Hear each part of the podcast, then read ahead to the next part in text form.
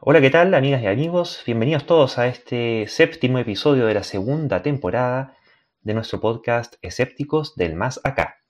En esta ocasión, junto con la tradicional compañía de Mario Peralta, estamos también en compañía de Daniel Seyes. ¿Cómo estás, Daniel?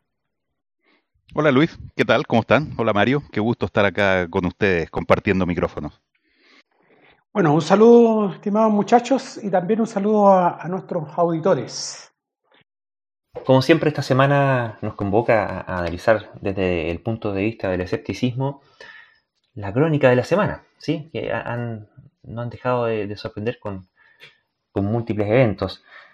Como este caso, por ejemplo, que estaba mencionando María Neira, la directora de Salud Pública y Medio Ambiente de la Organización Mundial de la Salud, que advertía que el 70% de los últimos brotes epidémicos han comenzado con la deforestación. ¿De qué se trataría esto, Mario? Bueno, nuevamente una, una noticia, digamos, del, peligro que, que, estamos sometidos, ¿no es cierto? Bueno, esta señora, señora María Negra, nos advierte, digamos, de que todas estas enfermedades, digamos, eh, brotes epidémicos que están surgiendo, justamente se producen por el tema de la deforestación, ¿no es cierto? El virus como del ébola, el SARS, el VIH, que saltan, digamos, son enfermedades zoonóticas, ¿no es cierto? Que saltan de animales a humanos. Y eso es por, eh, después de la destrucción masiva de selvas y bosques tropicales. Bueno, esto eh, nuevamente sigue las advertencias con nuestro comportamiento, ¿no es cierto? Bueno, claro, porque mm, si se destruye la, casa de los animales, ¿dónde quedan los animales? Bueno, quedan entre medio de nosotros. Eh, hacemos la ciudad donde, estaban ellos y empezamos a, convivir con ellos. Y justamente son silvestres. Y ahí hay virus, bacterias que han estado por muchos millones de años dando vueltas, con los cuales no necesariamente hemos tenido contacto. Han seguido sus propias eh, líneas evolutivas, sus propios procesos de selección. Y, y, pasa más o menos lo mismo que ocurría con la, la, colonización, ¿cierto? Cuando venían europeos a, Sudamérica, después de tantos miles de años con, de, de separación y eh, ellos en ciudades muy densamente pobladas, con, con, todo cierto tipo de resistencia, cierto tipo de, de selección finalmente de, distintos patógenos, llegan a, Sudamérica y aquí están completamente eh, sin eh, inmunidad natural contra ese, ese, tipo de patógenos y causan mortandades de millones, ¿cierto? Aparte de todo lo que fuera la matanza y todo el cuento, hay, un número de, muertes importantísimo que es de causa biológica. Y después de vuelta también, lo mismo pasó con, con la, la, peste negra y, de aquí se llegaron para allá otras enfermedades, eh, porque entramos en contactos con, con bichos porque no tenemos historia evolutiva común reciente, sino que muy lejana. Así que de hecho, estaba leyendo el otro día que en el caso de los murciélagos, estos mismos murciélagos allá en, alguna colonia en, China, encontraron que ya tenían al menos cuatro cepas nuevas de este mismo SARS-CoV que, alguna vez nos contagió a nosotros eh, en los murciélagos, porque ocurre que como los murciélagos se alimentan de sangre, están chupando sangre y, comiendo bichos de, de, todo tipo de animales, la adaptación que ellos han desarrollado, la era que tiene un sistema inmunológico que es relativamente permisivo, como que no hace gran drama cuando entran virus y, y como que la, cosa como que se equilibra en, un espacio de tolerancia donde los, los, los, murciélagos pasan a ser eh, fecundos reservorios de, de cuánto bicharraco, de cuánta bacteria y virus, sobre todo virus, eh, encuentran y ya tendrían cuatro. Mario. Bueno, eh, esto no es algo nuevo, digamos, es algo que a través de la historia y la prehistoria humana ha ido ocurriendo siempre, ¿no es cierto? Es debido a dos cosas. Una, el encuentro con, esta naturaleza que no es hostil, siempre no ha sido hostil y por eso es que hemos ido formando este entorno artificial que llamamos ciudades. Bueno, eh, y ha ocurrido, digamos, por ejemplo, con la, o la, creación de la vaca, por ejemplo, ¿no es cierto? Que la, vaca es una, es una subespecie del uro, del uro europeo, que en la actualidad es, está extinto, ¿no es cierto? La vaca eh, o el uro en algún momento transportaba esta enfermedad que, que, se nos, que transportamos nosotros, que se llamaba la viruela. Y la viruela ha sido, fue, lo que tú estabas diciendo, fue un gran problema para la, para la especie sapiens, digamos, ¿ah? sobre todo cuando llegan aquí a, a la América. Voy a complementar un poco lo que decía Mario. ¿eh? Hay una manera bien interesante de ver las causas de mortalidad de la humanidad a lo largo de, la historia. Eh, eh, de la historia como especie, ¿no? No, de la historia escrita de, los humanos recientes. Y esto es una especulación, por supuesto, pero es una especulación que tiene fundamento. la causa de muerte principal de los seres humanos durante todo el, Pleistoceno, digamos, ¿no? de los 200.000 años atrás hasta hace 12.000 años, era principalmente por accidentes, ¿no? por, caídas, por fracturas que, que, no sanaban bien, que no permitían eh, conseguir más alimento, que a veces enlentecían al grupo que estaba migrando de un lugar de recolección a otro. Eh, entonces, claro, un, accidente, una fractura eh, podía llegar a ser fatal. El, asunto cambió con la domesticación de, las plantas, ¿no? con la invención de la agricultura y con eh, la adopción del sedentarismo. Hace, no sé, unos 12.000 años era variable de un lugar a otro, pero más o menos en ese marco de tiempo. Cuando empezamos a convivir con otras especies y la causa de muerte principal pasó a ser las infecciones las enfermedades de, transmisión eh, de animales a humanos en principio, pero después dentro de eh, comunidades de humanos, eh, hasta que se logró desarrollar una cierta inmunidad. Y ese ciclo se rompió con la invención de la medicina moderna, el desarrollo de las vacunas, de los antibióticos, donde la causa principal de muerte o la causa eh, no tratable de muerte son sobre todo las enfermedades metabólicas, los cánceres y las diabetes, eh, eh, las hipertensiones, enfermedades coronarias. Entonces, lo que tenemos ahora es curiosamente una vuelta a las condiciones de, de muerte por, por infecciones. y en este caso, no por la convivencia cercana con animales domésticos, sino por nuestra invasión hacia los ambientes donde eh, especies no domesticables tienen su último refugio. Vamos a ver cuánto dura ese último refugio, ¿no?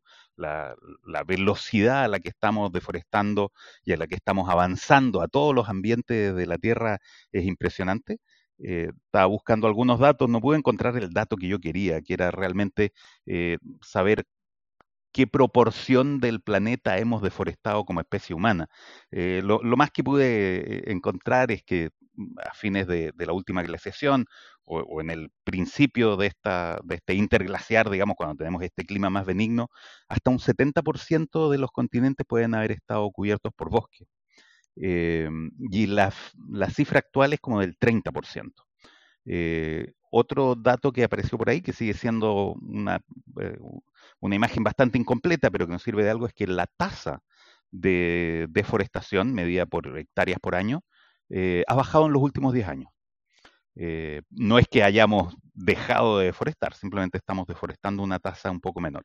Pero eso quiere decir que hay cada vez menos lugares vírgenes, menos refugios para las especies de, grandes vertebrados, pero también para todos los microorganismos que están en el ecosistema eh, que, ya está adaptado, ¿no? Donde nosotros somos un elemento nuevo eh, y un elemento nuevo que, como está claro últimamente, puede salir bien perjudicado de esta interacción.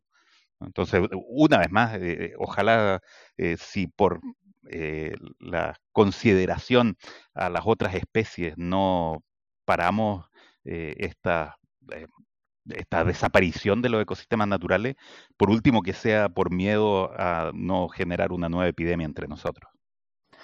Bueno, y, y ahí nos topamos con el problema del aumento de la población y el aumento del consumo de recursos naturales per cápita, ¿no? Bueno, es el problema. Eh, el problema es que en la medida que vamos desarrollando necesitamos más energía, más de todo. Efectivamente, pero yo creo que eh, un poco ingenuamente, si quieren, eh, probablemente los espacios naturales como los bosques ecuatoriales son justamente aquellos ecosistemas de los cuales podemos prescindir, en el sentido que no necesitamos eh, apropiarnos de ellos, no necesitamos deshacernos de ellos para nuestras actividades económicas. Eh, hay otros que son más difíciles de reemplazar, digamos, por ejemplo, eh, sacar metales necesarios, tierras raras para productos electrónicos, qué sé yo. bueno, no queda otro que sacarlo de la tierra y esos están donde están, donde están en concentraciones suficientes como para poder sacarlo.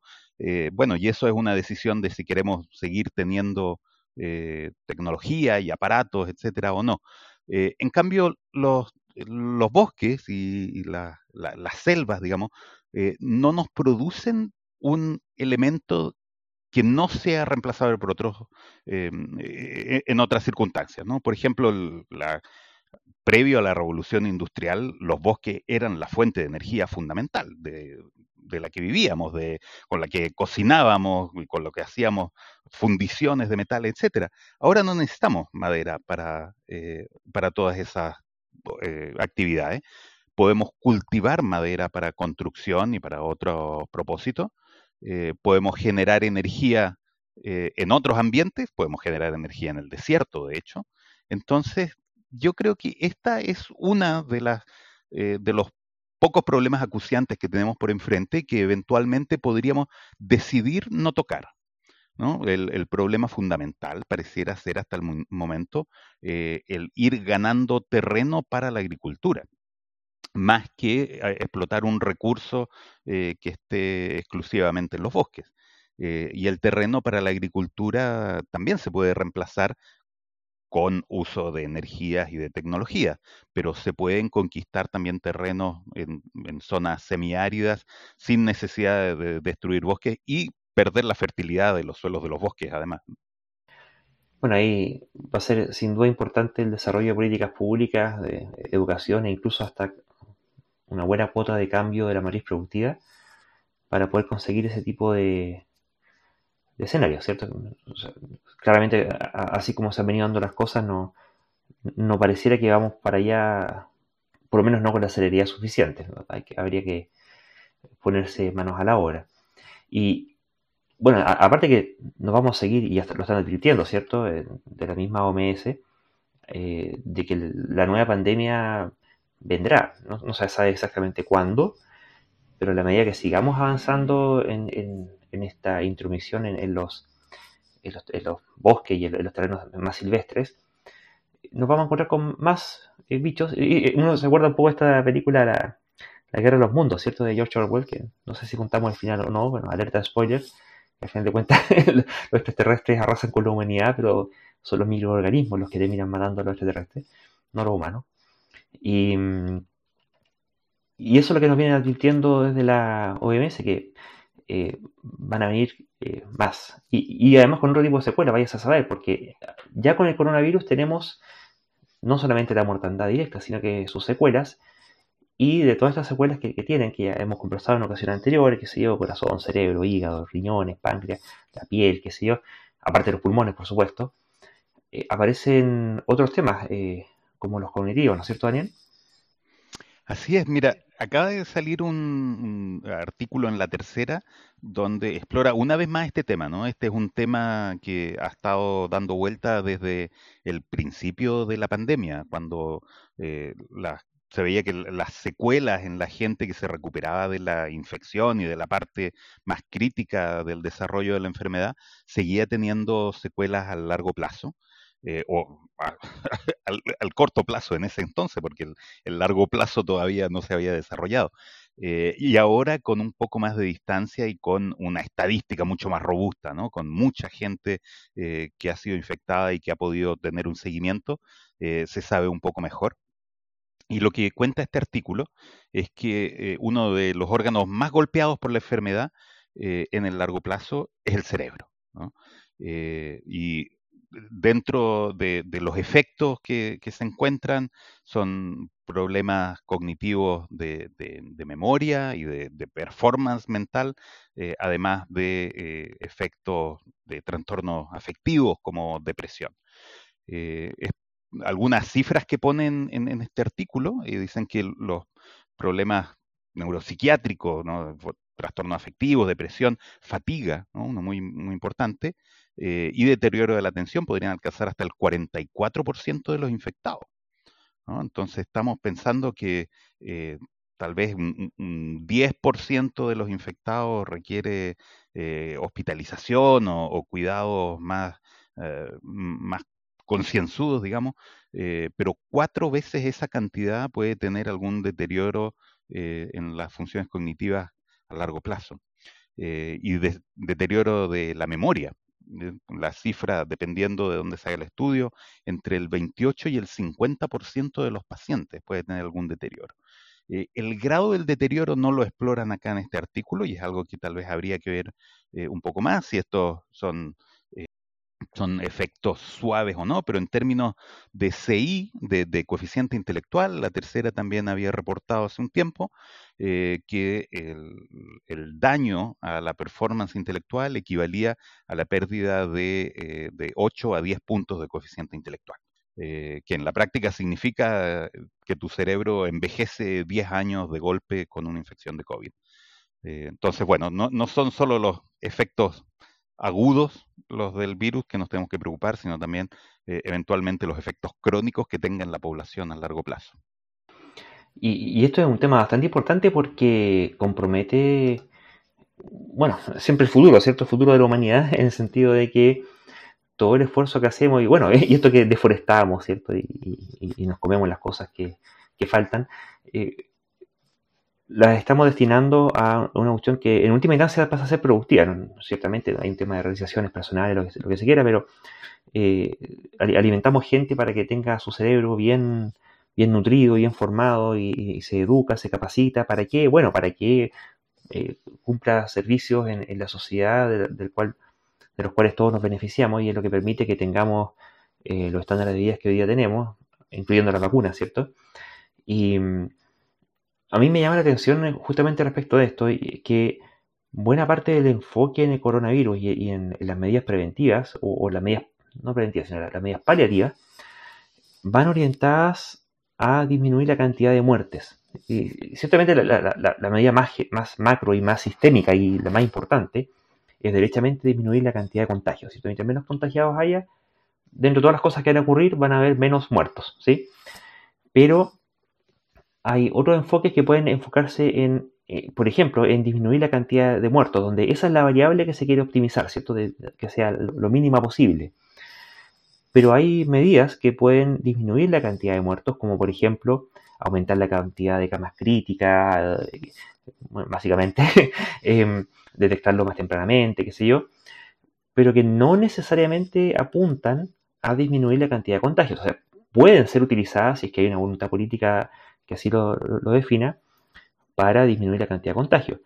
Pero no necesariamente, y bien puede ser el caso que se, enfoque el asunto en disminuir la cantidad de muertos, pasando por alto todo este tipo de secuelas. Imagínense que lo que pasa, ya con, adultos es terrible, eh, todo lo que significa la, carga ciertamente económica y ciertamente también de, la, carga en, términos de, humanos, ¿cierto? Que significa eh, perder la salud finalmente y cuántos millones y millones de adultos están siendo afectados eh, en este momento y a cuántos niños estamos exponiendo con el asunto del retorno a clases, que em, como hemos visto y hemos conversado en capítulos anteriores, que la, principal forma de propagación de este virus es por la vía aérea, es por aerosoles.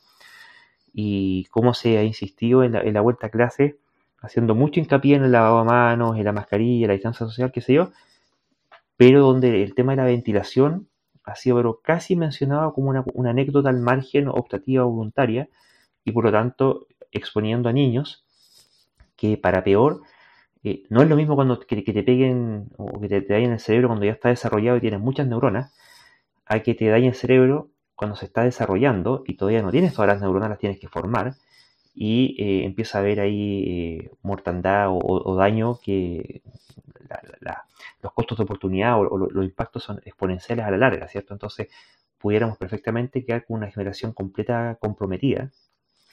Y, no es broma, porque, pucha, e, e, es, difícil comparar eh, enfermedades, ¿cierto? Pero uno pudiera decir, ya saben que a lo mejor quedarán con más dolor de guata, dolor de estómago, para el resto de su vida pero el tema es que quedan con, deficiencias cognitivas.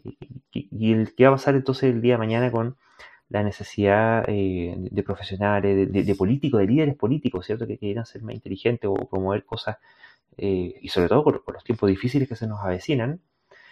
Y nos encontramos con que, pucha, eh, una cantidad pero impresionantemente grande de gente va a terminar con problemas de atención, de memoria, de depresión, temas de, fatiga, qué sé yo.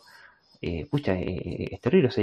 para, mí eso, eso, eso por sí solo justifica muchas medidas de, que, y, esto, bueno, yo creo que le aporta más antecedentes, haciendo un poco de retrohistoria, a, esta idea de que eh, cómo era de súper de contra importante el evitar las infecciones derechamente, de, entrada, o sea, acabar con la pandemia y, no limitarse a esta cosa de que eh, finalmente nos infectemos, nos infectemos todos e, e infectémonos lentos nomás. Total, lo que importa es que no se muera la gente y, para que no se muera la gente basta con que haya la suficiente provisión de, camas, de, camas de UCI, de cuidado intensivo, y que no se nos junten, no, se nos enfermen todos al mismo tiempo, ¿cierto? Y con eso ya pasamos la pandemia. Y no, pues, resulta que tenemos un, legado catastrófico. un legado además de deterioro cognitivo que hay que asumar a otros fenómenos de estos tiempos, ¿no? el uso de, eh, de, celulares, digamos, el tiempo de pantalla de, de todos, la verdad, pero especialmente en, los niños, en quienes están formando, eh, y el uso de redes sociales. ¿ah? Yo, tal vez no debería tomarlo a la chacota, pero digamos, es, e, es un factor más, digamos. había noticias que desgraciadamente no tengo a mano, que el, los estudios a gran escala de coeficiente intelectual de poblaciones eh, registraron por primera vez una caída eh, en coeficiente intelectual en esta última generación respecto a sus predecesores. Eh, en general, desde que existe este instrumento de medición de, capacidad cognitiva, había ido aumentando generación a generación. ¿no? Había siempre los hijos terminaban teniendo coeficientes intelectuales más altos que los padres en términos estadísticos. Eh, y para esta nueva generación no tengo el año, no tengo el, dato más preciso mano, eh, pero por primera vez se había visto esta baja eh, en coeficiente intelectual y el estudio apuntaba derechamente al uso excesivo de medios tecnológicos y la falta de comunicación cara a cara. Entonces, este es un factor más al que le sumamos, ¿no? Eh, y respecto a lo que hablabas tú, Luis, de la estrategia de enfrentar eh, la falta de contagios, eh, hay casos que probablemente van a dar que hablar mucho tiempo, ¿no? Yo el que me acuerdo todavía fue el de Inglaterra, que en un principio se empezó a hablar justamente de la estrategia de inmunidad de rebaño. por suerte fue abandonado más o menos rápidamente, pero Suecia lo continuó durante un tiempo eh, y después de situaciones realmente críticas de mucho contagio, eh, tuvieron que cambiar de estrategia. Pero vamos a ver cuál es el, efecto a largo plazo. Mario. Eh, bueno, ya han salido por ahí, he visto algunos documentales donde ya hay instituciones que se están dedicando exclusivamente al, al estudio de estas, de estas secuelas que tiene el COVID. Entre paréntesis, eso de que el CI estaba disminuyendo, me recuerdo eh, hace un tiempo también salieron unos estudios de que, al menos en Estados Unidos, que las expectativas de vida de estas generaciones estaba cayendo con respecto a las generaciones anteriores. O sea, eh, la expectativa de vida había ido aumentando hasta un pic de no sé cuánto, 80 algo, y eh, rápidamente había empezado a disminuir eh, con la incorporación, digamos, de, bueno, fundamentalmente el tema de la obesidad.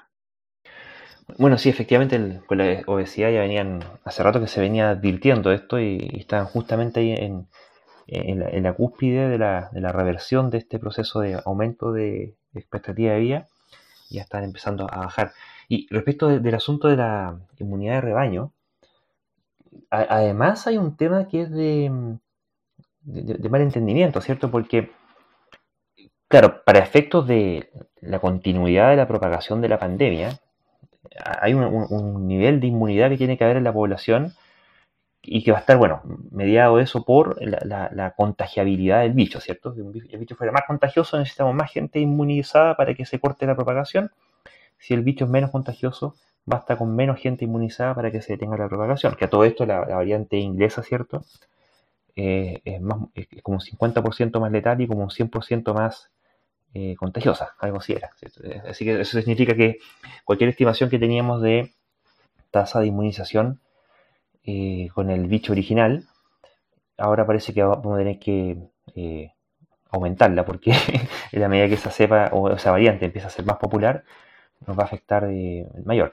Pero volviendo al punto de, la tasa de, o, el, nivel de, cuánto se, requiere de inmunización para la, protección de, rebaño, hay que hacer una distinción porque ciertamente es necesario llegar a un porcentaje de inmunización para frenar la propagación del virus. Pero no da lo mismo cómo se llega a esa inmunización. La estrategia carnicera que han tenido algunos gobiernos de lisa llanamente dejar que la, población se contagie, como, como, lo hizo Trump en Estados Unidos, Bolsonaro en Brasil, la misma gente de Suecia, que muchos libertarios, ¿cierto?, eh, ponían los ojos blancos porque eh, eh, esto era el epítome de la responsabilidad individual y de la falta de regulación central y todo ese cuento, bueno, se le cayó, eso se pagó con, muchos muertos.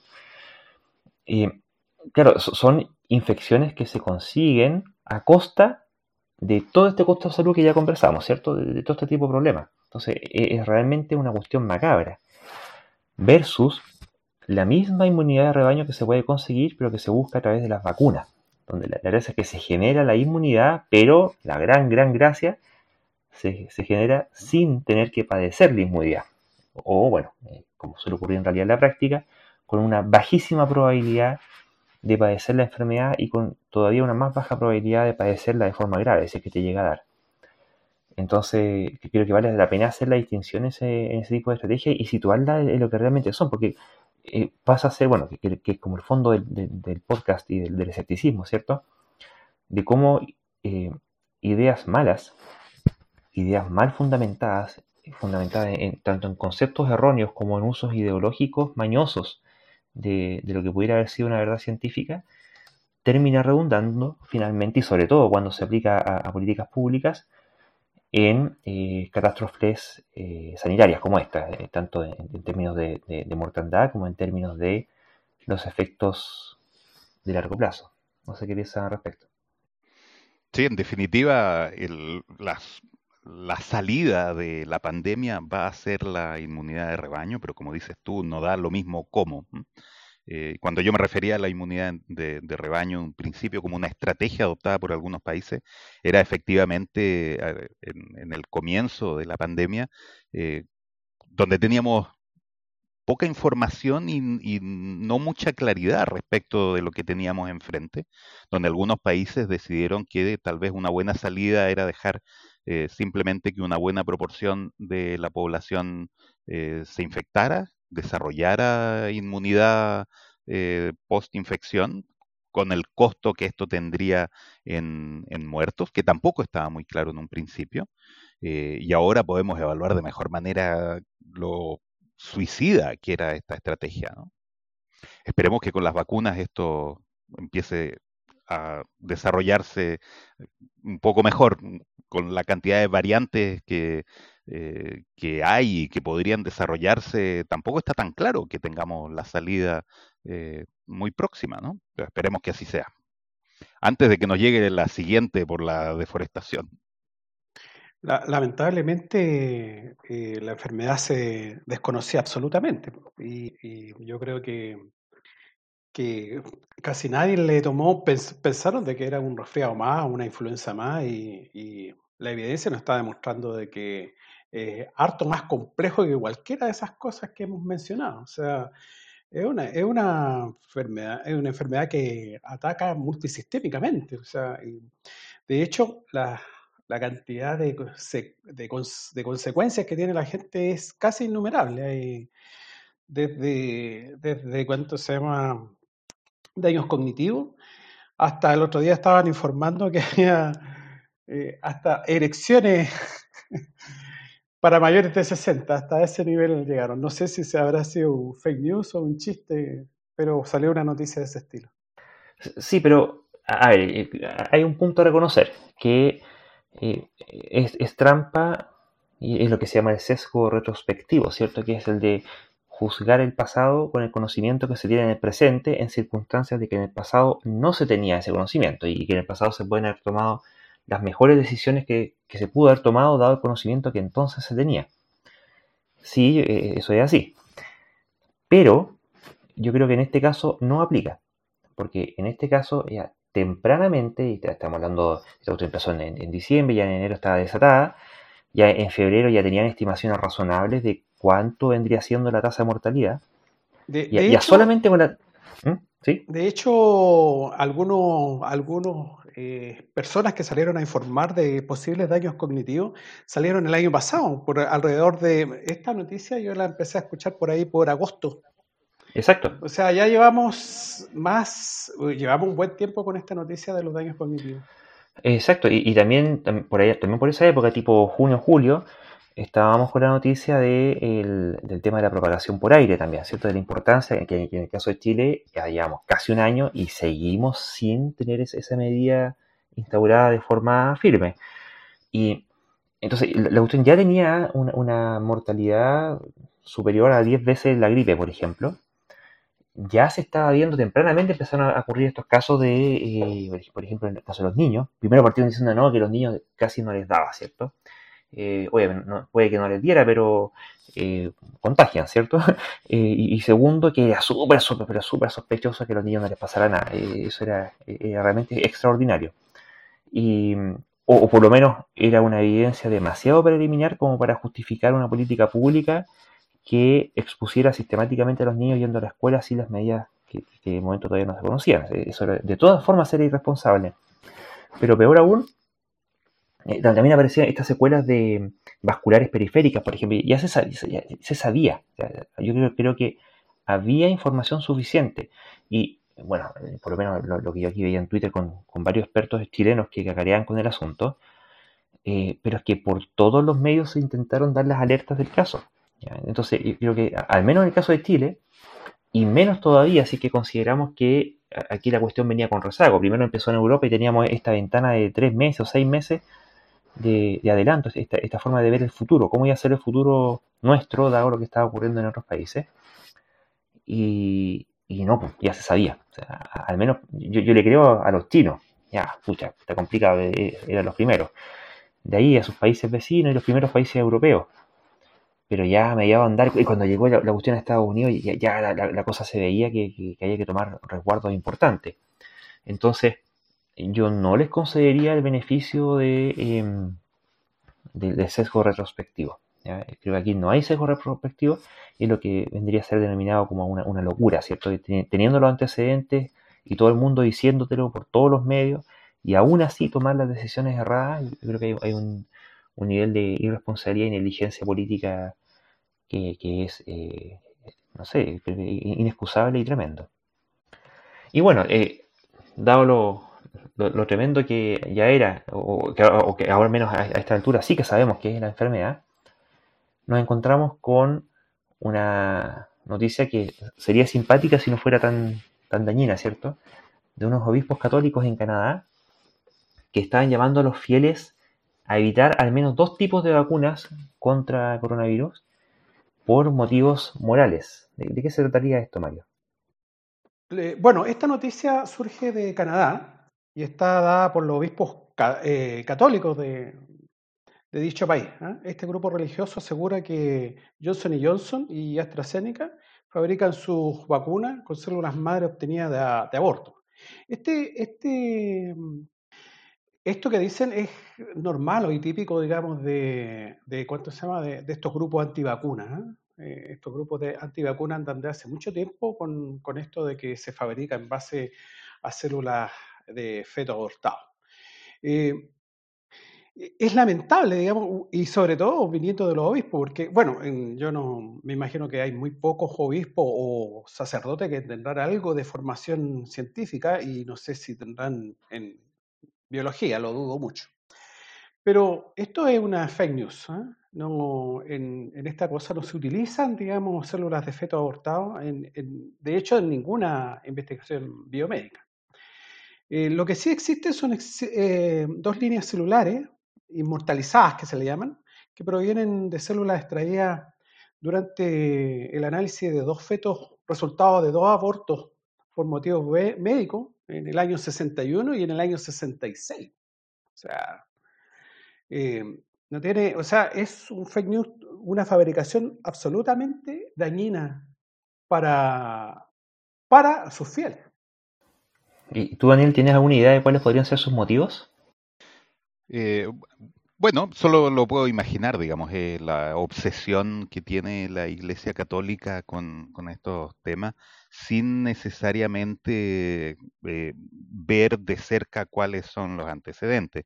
En, Estados Unidos también ha sido muy fuerte la discusión acerca de la posibilidad de permitir la investigación con células madre, porque eh, la fuente de células madre, no sé si es la única, pero parece que la más común, es a partir de tejido embrionario.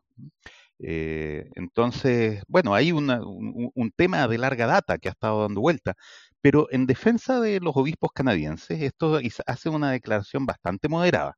Eh, la declaración dice más bien, si tuviéramos la opción, deberíamos pedir la vacuna moderna o Pfizer, en lugar de la vacuna AstraZeneca o Johnson Johnson, que son las que usan células madre de origen embrionario eh, en su producción o en su desarrollo, no sé exactamente cómo se usan.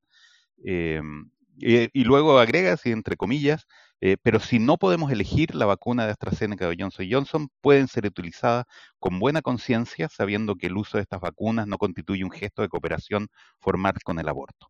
Ya, entonces, eh, está el resabio de, este tema que eh, es siempre inquietante para la iglesia cuando se habla de aborto, pero también reconocen de alguna manera los obispos en esta declaración que la producción de vacunas no está fomentando la práctica de aborto, ¿no? Lo, dijo Mario recién en su intervención. Estas son células que se vienen cultivando desde hace décadas eh, y que tienen una producción que ahora es independiente totalmente de las decisiones eh, eh, que puedan tomar madres actuales, digamos, ¿no? Entonces, bueno, sigue mostrando un poco el anacronismo, pero, pero yo reconocería el tono moderado de esta declaración en particular, a diferencia de otras que se han escuchado en Estados Unidos, donde los grupos evangélicos pueden ser bastante más vociferantes y más fanáticos lamentablemente, eh, eh, en estos momentos no nos podemos estar dando el lujo de estar eligiendo vacunas, porque las vacunas son las que hay nomás. Ya que producir vacunas es, para todo el, planeta, es algo intensivo, eh, extraordinario, digamos. Entonces, en estos momentos, la gente se necesita vacunar rápido y con lo que exista.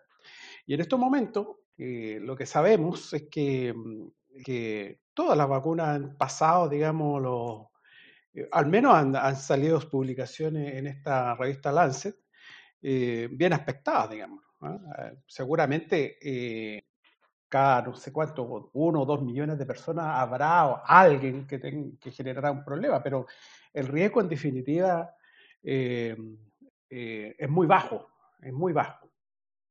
Sí, pero en este caso me parece que no se pronuncian sobre riesgos de vacunarse, ¿no? Eh, eh, es como la objeción moral de haber usado células provenientes de, un aborto en última instancia en su desarrollo.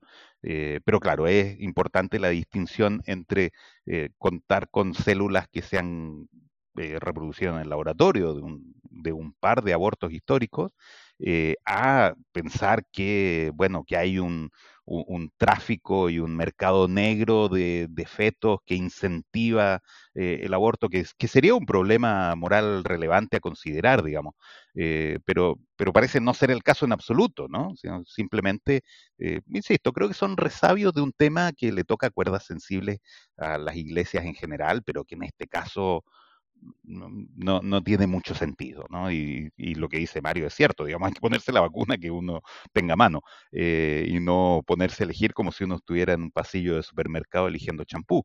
Eh, eh, pero bueno, me parece que en la declaración los obispos hacen justamente esa salvedad, ¿no? Dice, si alguien puede elegir, pues que no prefiera estas, sino que prefiera las otras, pero si no hay dónde elegir, que usen la que tengan a mano.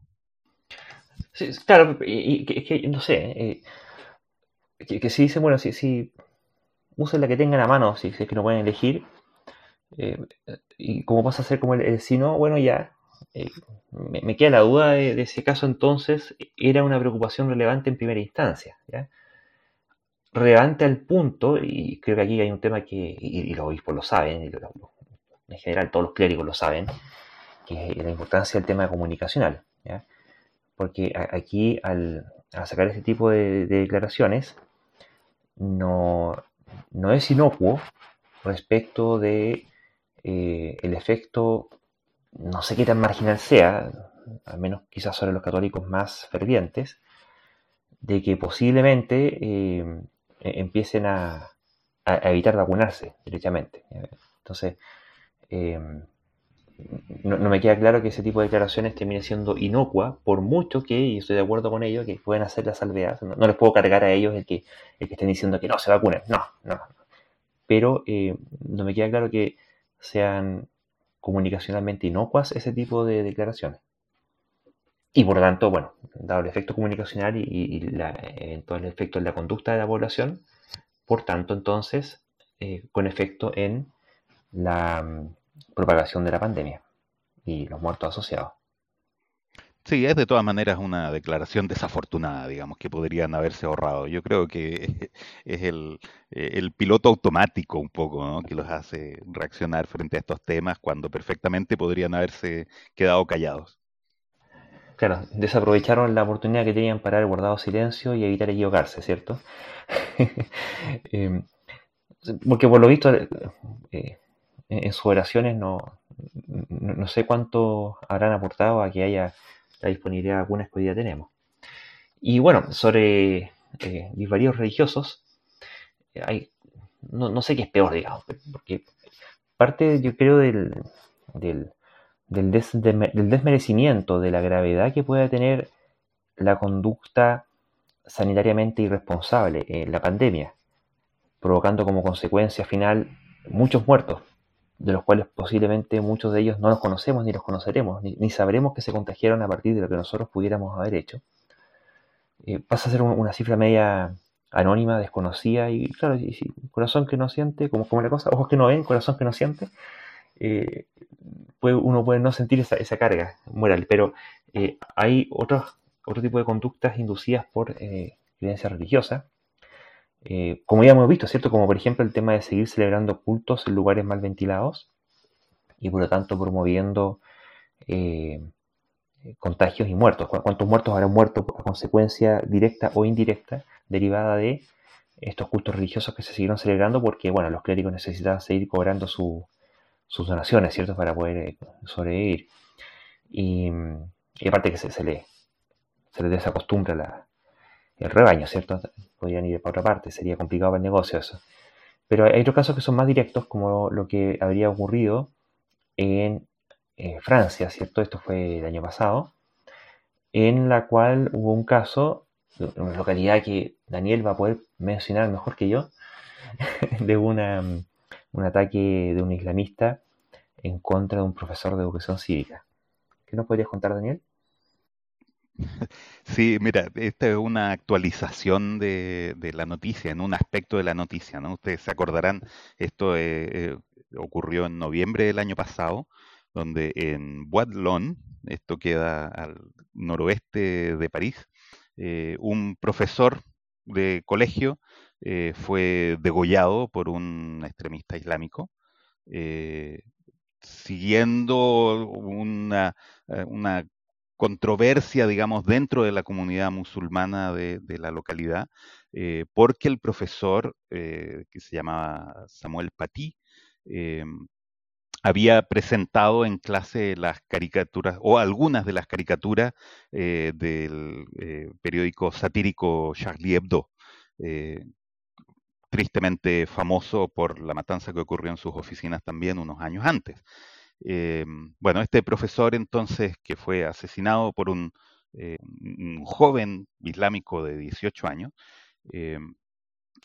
hay ahora una, actualización de la noticia, una alumna de él que había declarado en algún minuto que el profesor le había pedido o le había ofrecido a los alumnos musulmanes que salieran de la sala antes de presentar estas caricaturas, eh, ahora confesó que estaba mintiendo, que ella en realidad no estaba ese día en clase.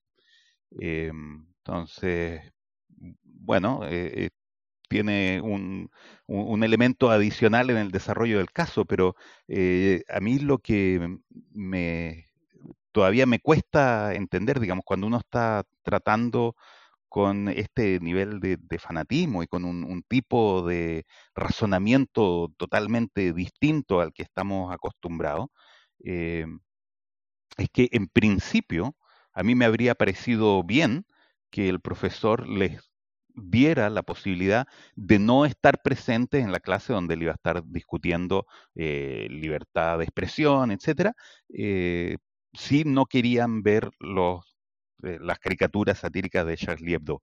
Eh, eh, y ahora resulta que esto fue algo que inventó esta niña que acaba de confesar, digamos. Entonces, lo, correcto habría sido ofrecerle salir de la sala si él, digamos, aquí al, parecer eso es algo que se lo criticó y es algo que generó la ira de la comunidad y terminó siendo asesinado. pero si él no le hubiera ofrecido esta posibilidad a los alumnos y simplemente eh, se los hubiera presentado y se los hubiera impuesto en clase, ¿habría mejorado en algo la reacción de la comunidad musulmana? ¿No? Eh, eh, es un detalle que yo no logro extraer de la historia. La, noticia se trata de esta niña que se desdice de lo que dijo en algún minuto, pero la reflexión que me surge a mí es, ¿por qué este detalle de ofrecerle salir de la sala, sea cierto o no sea cierto, era relevante y cuál sería la postura correcta a ojos de la comunidad musulmana local. Yo creo que parte de la declaración que ella misma hace da un poco de luz, un poquito de respuesta sobre lo que planteas como interrogante, porque eh, según dice su abogado, Mbeko Tabula, ¿qué dice respecto a ella? Dice, ella mintió porque se sintió atrapada en una cadena de acontecimientos porque algunos de sus compañeros le habían pedido que fuera su portavoz. Sin ella haber estado presente, sus compañeros le pidieron a ella que fuera la portavoz de las cosas que pensaban sus compañeros. Continúa ella. Había un verdadero malestar y ella se sintió obligada a añadir para hacer valer el mensaje. Ojo, aquí, ella se sintió obligada. ¿ya? Y mm, yo creo que eso responde a la pregunta, pues, Daniel. Eh, aquí el, afán de matar en pos de hacer traer un, mensaje. ¿Cuál mensaje? Eh, eh, bueno, el mensaje, ya sabemos cuál es el mensaje, ¿cierto? Que, que, lo que dice el mensaje respecto de, de cuando la gente dibuja al indibujable. Y ella tenía que hacerlo valer. Y si para hacer valer ese mensaje había que mentir, pues bien, el hacer valer el mensaje es más importante que la mentira. Y de hecho, entendiendo el concepto de taquilla, que creo que alguna vez lo hemos conversado, es una cuestión totalmente legítima, ¿o no? Para ello. ¿Podrías explicar qué es ese concepto de taquilla? Yo lo conozco, pero creo que es importante, si lo menciona, que lo sepan los auditores también. Bueno, resulta que mm, en el Islam, eh, al igual que en el cristianismo y en el judaísmo, está prohibido mentir. En principio es una cuestión que, no sé, vuelve triste al dios de turno, en general no debiera la gente mentir.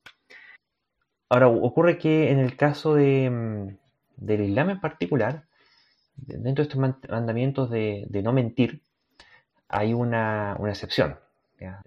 Viene con un asterisco y una nota de pie de página.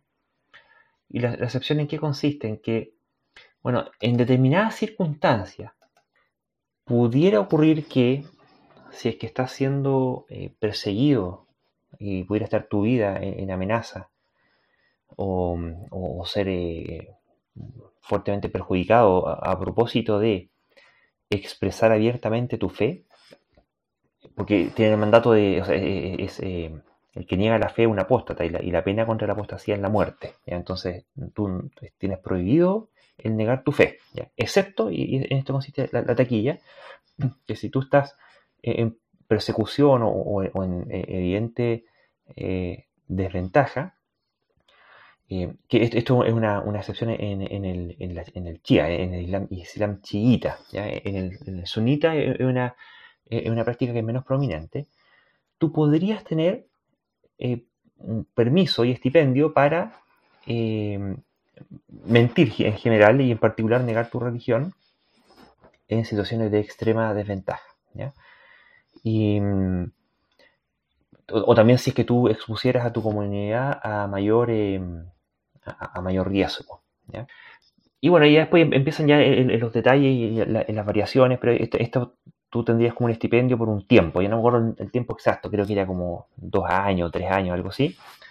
Y ya después de tres años, es que em, no conseguiste superioridad en términos de poder relativo, em, ya no, puedes. Tú te, puedes aguantar y puedes mentir al respecto por tres años mientras seas mientras tengas eh, inferioridad de poder. Pero el permiso expira a los tres años. Ya a los tres años tienes que, o bien conseguiste superioridad de poder, o bien eh, te, la arreglaste para salvarte de otra forma, pero ya, no tienes permiso para seguir mintiendo. Pero eh, es una, una, una, una, forma acomodaticia de mentira que, viene a matizar este mandato a rajatabla de, de, no negar nunca la fe, ¿cierto?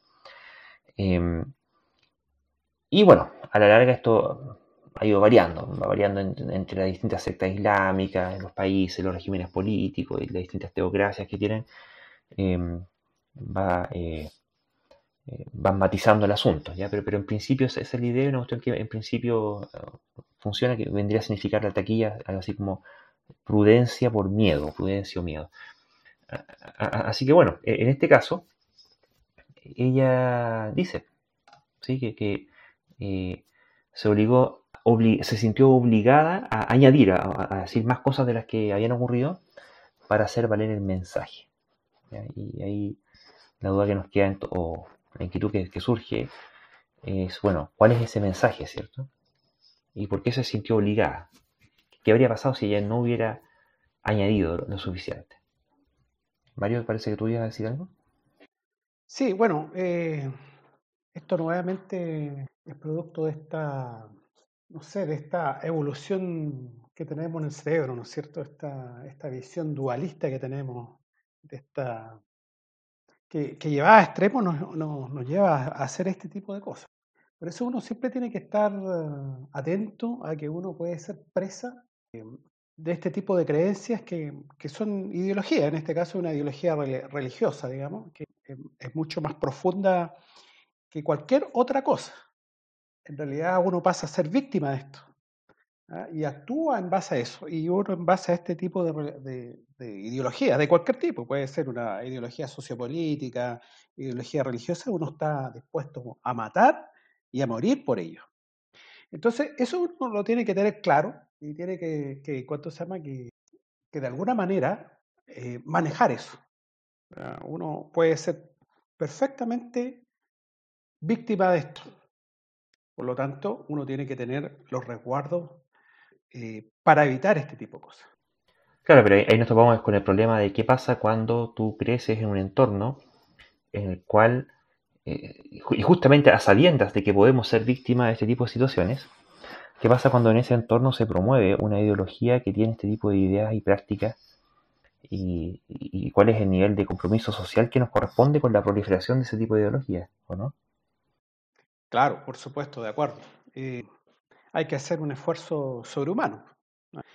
Eh, bueno, en este caso eh, hay países donde están los estados metidos en este tipo de cosas, pero en Francia no es así. Francia, fundamental, ellos, ellos hicieron una revolución justamente desde desde la ilustración, ¿no es cierto? Una, revolución laica, digamos, donde tienen, debiesen tener otro tipo de valores, digamos. Entonces ahí hay un, yo, yo no sé, pero eh, bueno, es uno en millones, ¿no es cierto? Un caso en millones. Así que no podría yo decir de que esto es una falla del sistema educacional. Pero, pero bueno, eh, la educación francesa, eh, desde ese punto de vista, de alguna manera aborda este tipo de cosas. Bueno, en este caso, lamentablemente, y bueno, me, imagino también que debe ser por la inmigración nueva que está llegando, que no, no siempre hay una incorporación, digamos, a las nuevas, a la nueva sociedad. Daniel.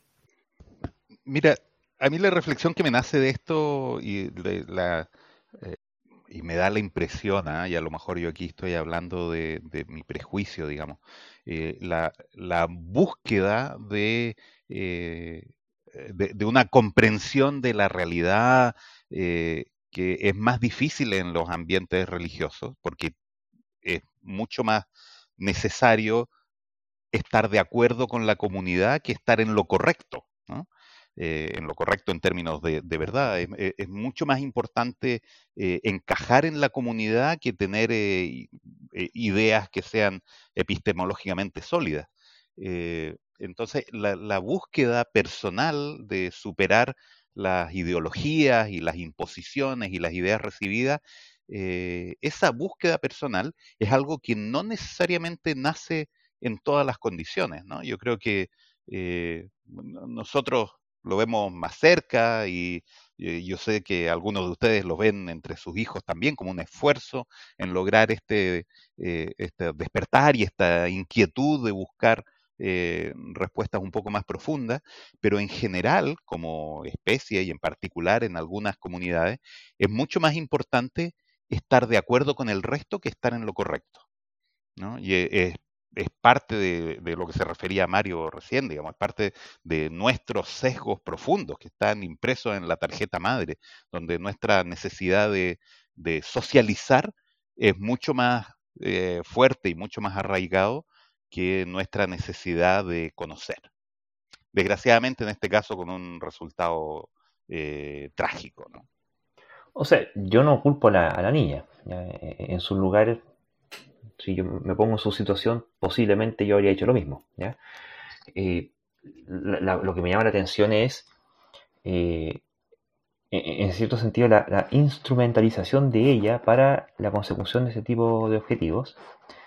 Y además, a sabiendas, hay, una comunidad, a sabiendas de que eh, el que se ventilen ese tipo de, situaciones en la escuela respecto del profeta, eh, provocan efectivamente reacciones en, tipos más radicalizados que, andan por ahí. Y cuando la noticia le llegue a ellos, eh, ellos van a, a tomar carta en el asunto, por mucho que los otros sean moderados. Eso ya, sabemos que ocurre. Entonces, desde el punto de vista del Estado y, de, la promoción del bien común, y más todavía en un país tan secular como, como es Francia, me, llama la atención ¿Qué, es lo que termina eh, cultivándose y caldeándose en, estos eh, grupos que, claro, justamente daba las abrumadoras olas de inmigración, terminan eh, formándose como, como guetos, ¿cierto? Y, y, una cuestión que toma tiempo la, transculturización. Entonces, ¿qué, ¿qué, habría pasado? y más todavía, o sea, ¿por qué este profesor incluso más todavía, ¿por qué tendría que haber él eh, dado esta posibilidad? O sea, bueno, si alguien quiere irse o no irse, asunto suyo, pero la, clase va de todas formas. Y, ¿por qué debería ser censurado un profesor eh, que, está dentro de un tema curricular y, expresando valores eh, seculares que corresponden a, su nación? No, sé, me, hace mucho ruido eh, ese tema, como tener que andar pidiendo permiso. O sea, viéndolo en, cosas que ocurren aquí en Chile. Yo me acuerdo hace ya varios años, escribí un artículo para nuestro blog en la Edge, se, se titulaba, entre preguntas, si e, e, ¿educa sexualmente la iglesia?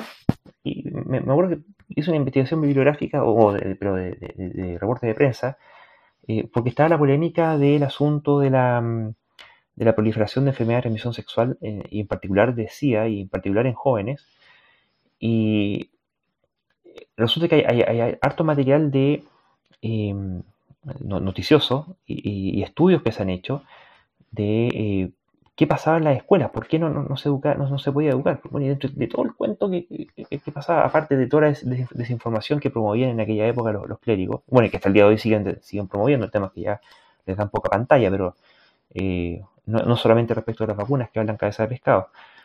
Eh, ocurría que el problema que tenían los profesores era que incluso si ellos querían hacer una buena clase de educación sexual, ¿contra qué se enfrentaban? Contra la, ira y el repudio de los apoderados, que ellos creyendo que si sabían lo que era bueno para sus hijos, siendo que en contraste los estudios demostraban que aparte de saber cómo hacer hijos, no sabían nada más respecto de, educación sexual, eh, terminaba imponiéndose un oscurantismo en la escuela y resulta que después incluso los programas ministeriales no podían ser aplicados porque los apoderados se comían a los profesores. Y aquí yo veo una, rama más o menos de lo mismo, o sea, eh, ¿cómo es posible? ¿Qué, qué habría pasado si aquí un, profesor le enseña ah, educación sexual como, corresponde a sus alumnos y viene un, apoderado afiebrado de algún culto religioso y agrede al profesor por haber profanado la, inocencia y el tabú en su hijo o su hija. Eh, ¿qué, es lo que estaría pasando con nosotros como Estado? ¿Por, qué estamos permitiendo la proliferación de ese tipo de cultos? Donde ya empiezan a traspasar los límites de la, eh, ciertamente de la libertad de expresión y la libre difusión de ideas, peor todavía de, ideas fundadas, y, en pos de qué. Eh, son discursos de odio que terminan en acciones de odio. ¿Corresponde que eso se tolere? Bueno, por supuesto que no. Eh, pero estamos en un, tremendo problema porque, el, bueno, nosotros desde el año 1925, digamos, se separa recién la Iglesia del Estado eh, en, una cosa constitucional, pero rápidamente eh, pasan, no sé, unos 40 años, desde el año 25 hasta el año 73, donde viene algo así como como un Estado, con, eh, bueno, autoritario, pero a la vez conservador en ese tipo de cosas, digamos, donde vuelven muchas de estas cuestiones. Y bueno, eh, la Iglesia en este caso tomó un, papel diferente, digamos, que fue la defensa de los derechos humanos, pero eh, muchos de estos, recuerda que aquí se prohibían películas, se, prohibieron grupos de rock, o sea, es algo que, que hay, hay, mucha gente que toma ese tipo de decisiones. Ya, pero ojo, que ese cuento de que la iglesia defendió los, derechos humanos en Chile, sí, eso es cierto, pero es cierto para una parte de la iglesia, al mismo tiempo que había otra parte de la iglesia que está en, favor de la, de la, dictadura y persiguiendo a los por supuesto, Por supuesto, No, es como así mérito genérico de la iglesia, sino que de algunos personajes en, en ella y, y, así como hay algunos que sí, hay otros que están al otro lado. Daniel. Sí, e, es un, tema complicado siempre, ¿no? El, eh, cómo se controla y qué se hace con, grupos fanáticos y con grupos cerrados que eh, no están dispuestos a aceptar la autoridad del Estado de partida, eh, por la razón que sea, digamos, o bien porque hay un poder superior, o bien porque el Estado es la encarnación del mal, o porque la libertad es coartada por este ente maligno, etcétera, por lo que sea, digamos, pero eh, no, no, existe o, no veo yo, digamos, un mecanismo claro para controlar estos grupos fanáticos de la naturaleza que sean, eh, sin caer en autoritarismo, ¿no? finalmente es un balance delicado entre justamente la libertad de expresión, la libertad de culto y la salud general de la población y no me refiero a las condiciones sanitarias, sino a, la salud en términos de las buenas condiciones de convivencia. Eh, a mí me da la impresión de que finalmente los cambios a este tipo de conductas se producen más por cambios en la sociedad misma que por legislación o actividades eh, o actos eh, deliberados de, los estados. Yo, no veo una solución evidente, excepto, como para tantas otras cosas, eh, fomentar el pensamiento crítico desde temprana edad y que sea la sociedad misma la que se encargue de desacreditar estas actitudes más fanáticas. Bueno, y a propósito de actitudes más fanáticas, ocurre que, bueno, la, religión es como una forma de creer cosas que habitualmente consideraríamos errada, ¿cierto? Pero no es la única, sino que eh, el, fenómeno religioso como, como, forma de desarrollo cognitivo eh, también se aplica a, otro tipo de, de, esferas de conocimiento que pueden ser perfectamente seculares, pero que también entran en lógicas de irracionalidad. Y al respecto, Daniel, tú nos podrías contar qué es lo que habrían estado descubriendo ciertos estudios que habría detrás de los rasgos de mentalidad conspirativa. Creo que Mario tenía preparada esta noticia, yo le doy el pase a él. Perdón, Mario. ok, bueno, em, este es un estudio, digamos, que establece algunos rasgos de las mentalidades conspirativas, ¿no? Este, estudio fue hecho por un tipo ya más o menos conocido en esto, que es profesor del Departamento de Filosofía y Estudios Religiosos ¿ah? de la Universidad de Noruega de Ciencia y Tecnología, que yo no voy a tratar de pronunciar si es que Afron de Rendal. ¿ah? Bueno, este, ahí vamos a poner en, en, los links, digamos, para que, para que los auditores busquen más datos de él. Él ha escrito varios libros, entre paréntesis. ¿eh? Ha escrito eh, la, invención del satanismo, las teorías de conspiración y los países nórdicos, eh, fundamentalismo en el mundo moderno, tiene dos volúmenes, y también tiene un handbook de teoría de la conspiración y religión contemporánea.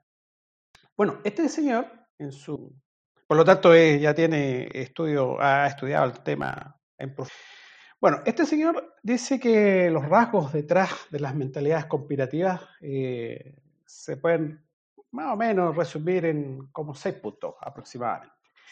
Primero, es una preferencia por la jerarquía, o sea, los tipos tienen preferencias por la jerarquía. También tienen eh, creencias paranormales. Desconfían de las autoridades y eso es complejo, digamos, en democracias muy, muy débiles, digamos, hay desconfianza en la autoridad. Eh, tienden a tener un poco de menos educación.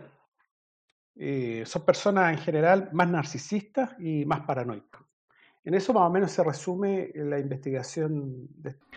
Y esto sería aplicable eh, en general a la mentalidad conspirativa, porque pasa a ser interesante ver, sobre todo bueno, en todo lo que es el debate público y en, eh, en redes sociales y en, las diferentes matices del espectro político, porque al final todos caen en, algún tipo de creencia conspirativa. Y, yo creo que esto sería interesante cuando eh, salen denunciando cosas que ocurren.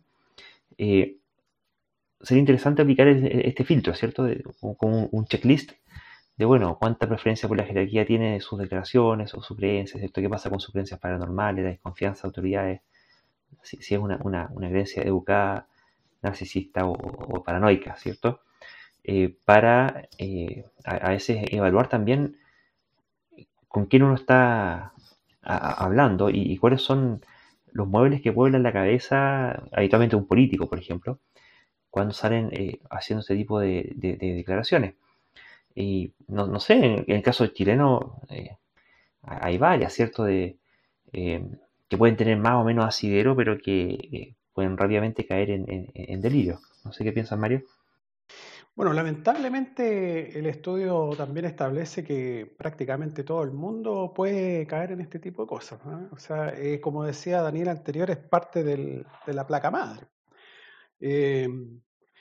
Eh, por ejemplo, da, hay un ejemplo que es, por ejemplo, cuando uno va al, fútbol, que se y no se cobró un penal. Entonces, inmediatamente los tipos empiezan ahí a lucubrar cosas. O sea, puede ser algo tan inocente como el lucubrar, digamos, de que el, árbitro está coludido con el equipo contrario, etcétera, etcétera.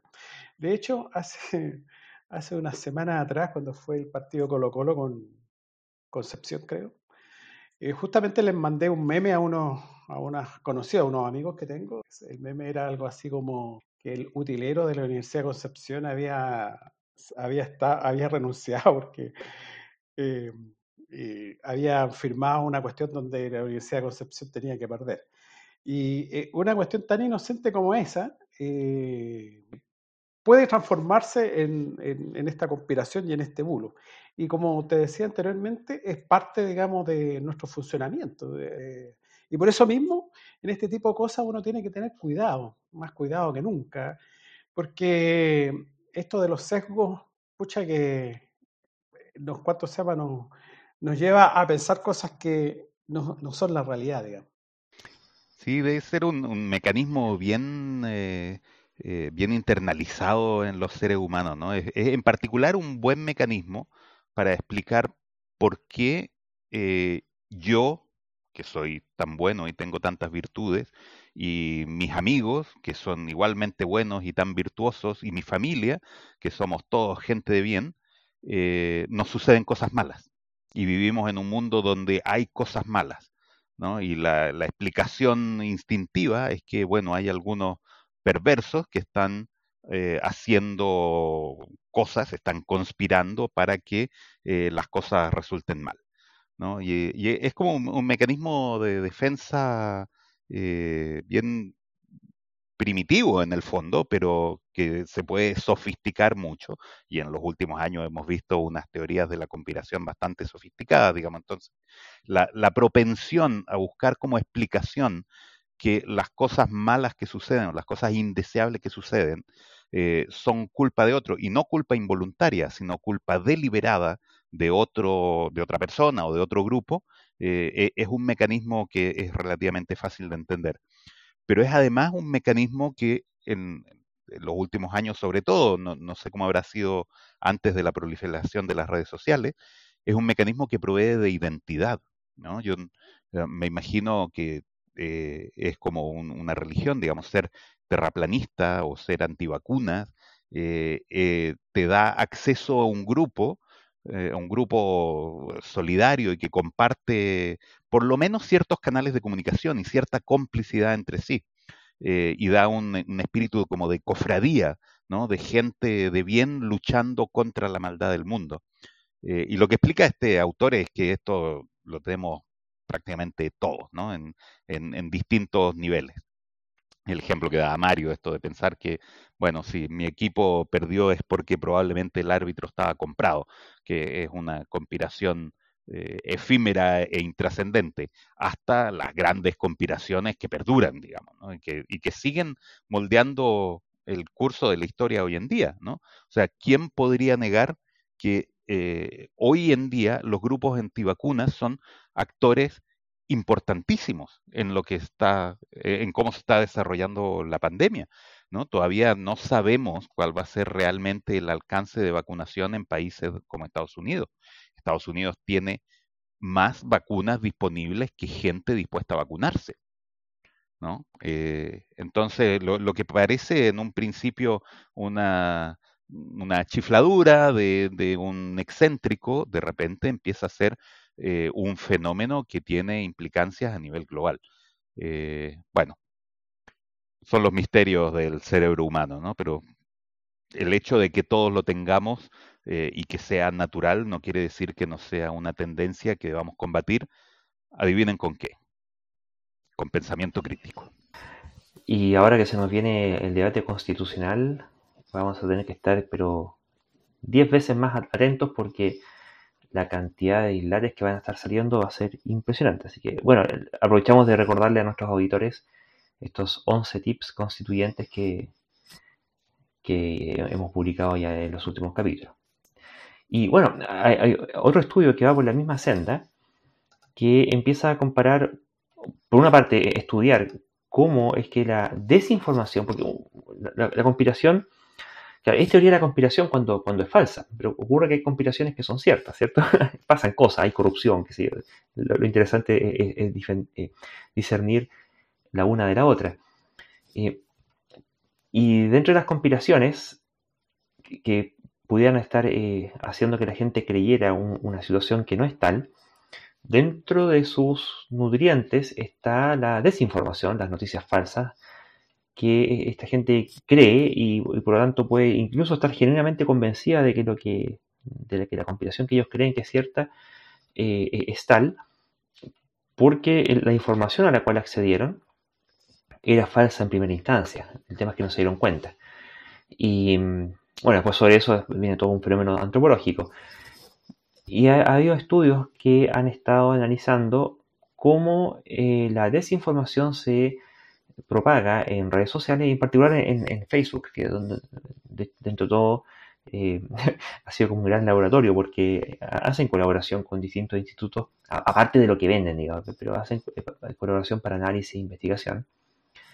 Y detectaron que, eh, bueno, lo primero es, cómo se han aumentado o cómo se propaga la, desinformación en redes sociales, lo, prevalente que eso es. Pero una cuestión que, que me llamó la atención era que ellos hicieron una, eh, cruzaron e-, esta desinformación con la orientación política de los grupos que pudieran creer en esta desinformación y lo, separaron en básicamente cinco grandes grupos, cinco grandes tendencias, centro, derecha moderada, izquierda moderada, derecha extrema y izquierda extrema.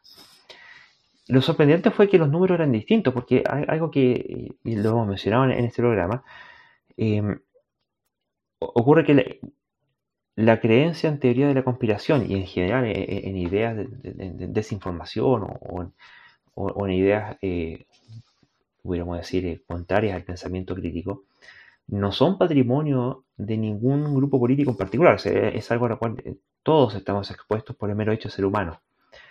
Sin embargo, al momento de creer en desinformación, al menos en este estudio habría que ver cómo esto se, se cómo, puede ser después corroborado por, otras investigaciones independientes, porque esto fue hecho por un centro que se llama eh, Ciberseguridad para la Democracia, pensando que eh, pasa a ser tan terrible esto que está ocurriendo con la desinformación, que incluso llega a atentar contra la democracia, así como lo hemos visto que ocurrió con esta toma del Capitolio, ¿cierto? Y la, afectación que hubiera tenido la, selección del presidente Trump en su momento.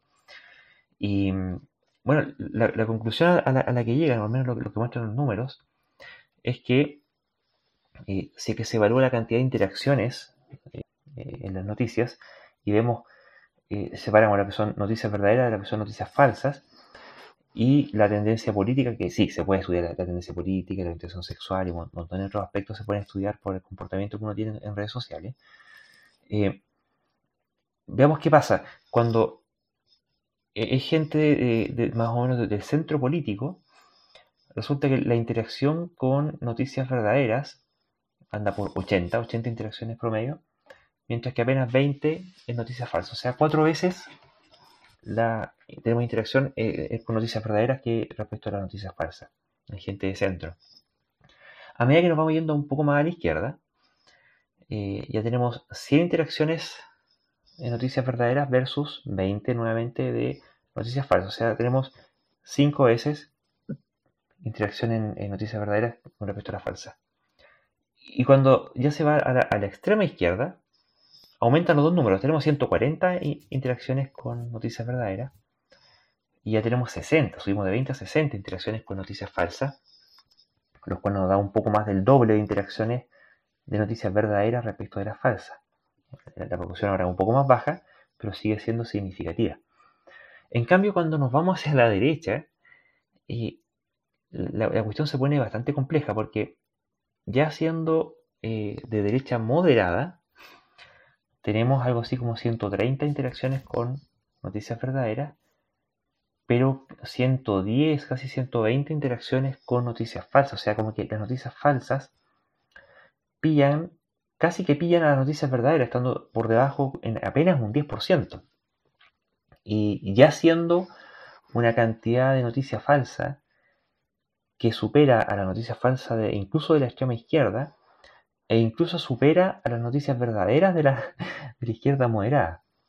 Pero ya cuando nos vamos a la extrema derecha, y la cuestión se, se, dispara totalmente, es un grupo altamente reactivo y mm, alcanzando las 260 interacciones con noticias verdaderas, pero, las, pero 430 con noticias falsas, o sea, interactúan con noticias falsas más o menos, y a ojo, como un 30% más incluso que las, meras noticias verdaderas, y superando totalmente con crece a todos los demás grupos eh, políticos. Y lo, que esta persona, la gente detrás de este estudio estaban eh, haciendo notar, y es que eh, lamentablemente ocurre un fenómeno de que son no, no, solamente no están siendo capaces de distinguir las noticias falsas de las verdaderas, sino que son pero sustancialmente más reactivos a las noticias falsas que a las noticias verdaderas.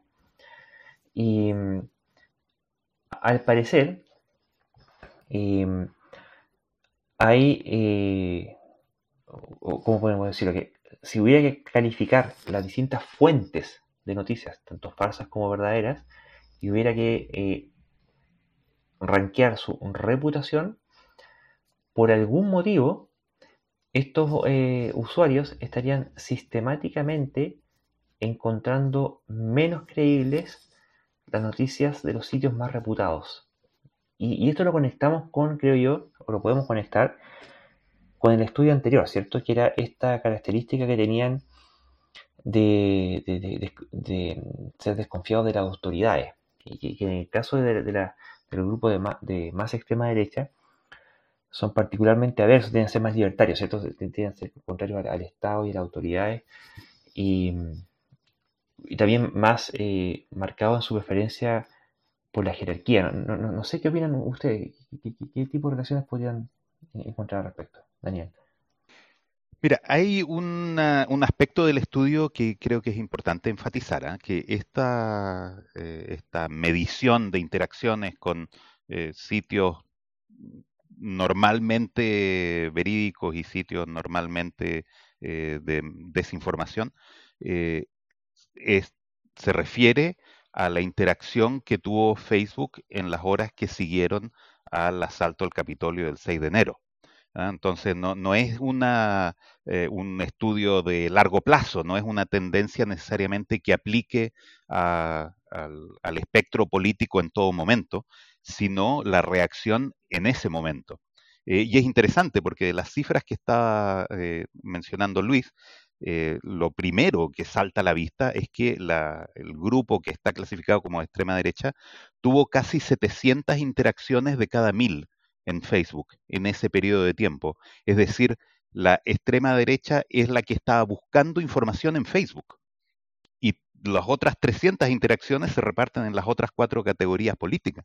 Entonces, hay, un fenómeno de... Eh, eh, el, primero que a mí me llama la atención, digamos, es por qué eh, aquellos que estuvieron en vivo en el Capitolio, digamos, ¿no? en, principio, o el grupo que, que, simpatizaba con lo que estuvieron protagonizando los hechos en el Capitolio, buscaron informarse a través de Facebook y no a través de medios tradicionales. Eh, y, por el contrario, ¿por qué eh, el, centro político, por ejemplo, que es el que tuvo menos interacciones, el centro político y la derecha y la izquierda moderada son los que tuvieron menos interacciones en ese periodo, eh, no buscaron información en Facebook? ¿no? parece, la conclusión que a mí me parece de primera mano que yo consideraría como hipótesis es que eh, estaban informándose a través de los medios tradicionales, a través de, la tele, de la radio, de la prensa escrita. Eh, entonces, eh, yo creo que la primera pregunta para mí es ahí, esto por qué, ¿no? ¿Por qué la, la, extrema derecha buscó informarse en Facebook y presumible en otras redes sociales y no en los medios? Eh, y una es porque los medios definitivamente no iban a ser eh, una cámara de eco para eh, ensalzar los eventos que ocurrieron. ¿no? Yo vi incluso noticias en, en el canal Fox en, eso, en esos días y el canal Fox, claro, no era tan categórico en, en, condenar estos hechos y ciertamente no hacía el vínculo con Donald Trump. Eh, pero tampoco trataba de presentarlo como algo loable y, y heroico eh, y, no sé, de patriotismo, ¿no? Entonces incluso el canal con el que la extrema derecha podría sentirse más identificada, el canal masivo de televisión, quiero decir, eh, no les estaba dando el relato que ellos querían escuchar. Entonces probablemente lo primero que está diciendo este gráfico es que estaban buscando su cámara de eco, estaban buscando el relato que se ajustara a la percepción que ellos tenían internamente, que no le estaban dando los medios abiertos. Lo segundo es por qué eh, dentro de esta gran cantidad de interacciones que tuvieron con Facebook, eh, tuvieron esta gran cantidad de interacciones con eh, los medios de, reputados como de desinformación. y me parece que la explicación va por el mismo lado, digamos, aquellos que se limiten incluso dentro de ese sesgo político, que se hubiesen limitado a dar solo un relato de los hechos, le estaría faltando toda esta mística de la conspiración que ellos hubieran querido estar esperando escuchar.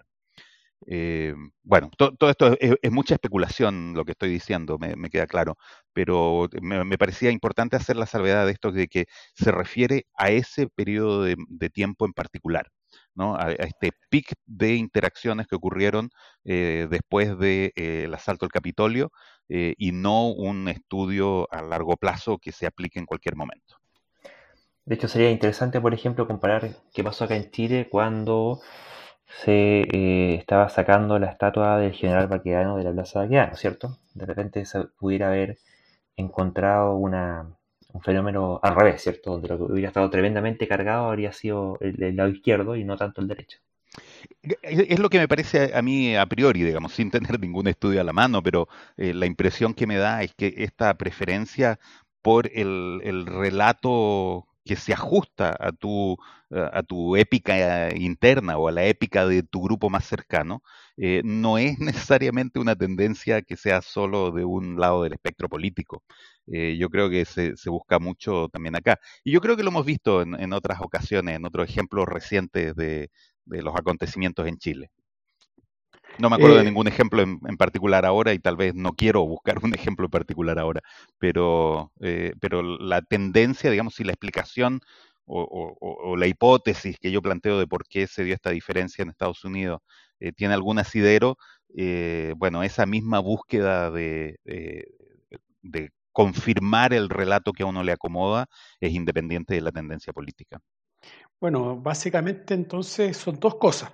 Una es confirmación del sesgo y desconfianza absoluta en lo que en, los medios tradicionales, digamos. Y por eso es la cámara absoluta en, el momento. ¿ah? Eso no necesariamente quiere decir que, se mantenga eh, en toda ocasión.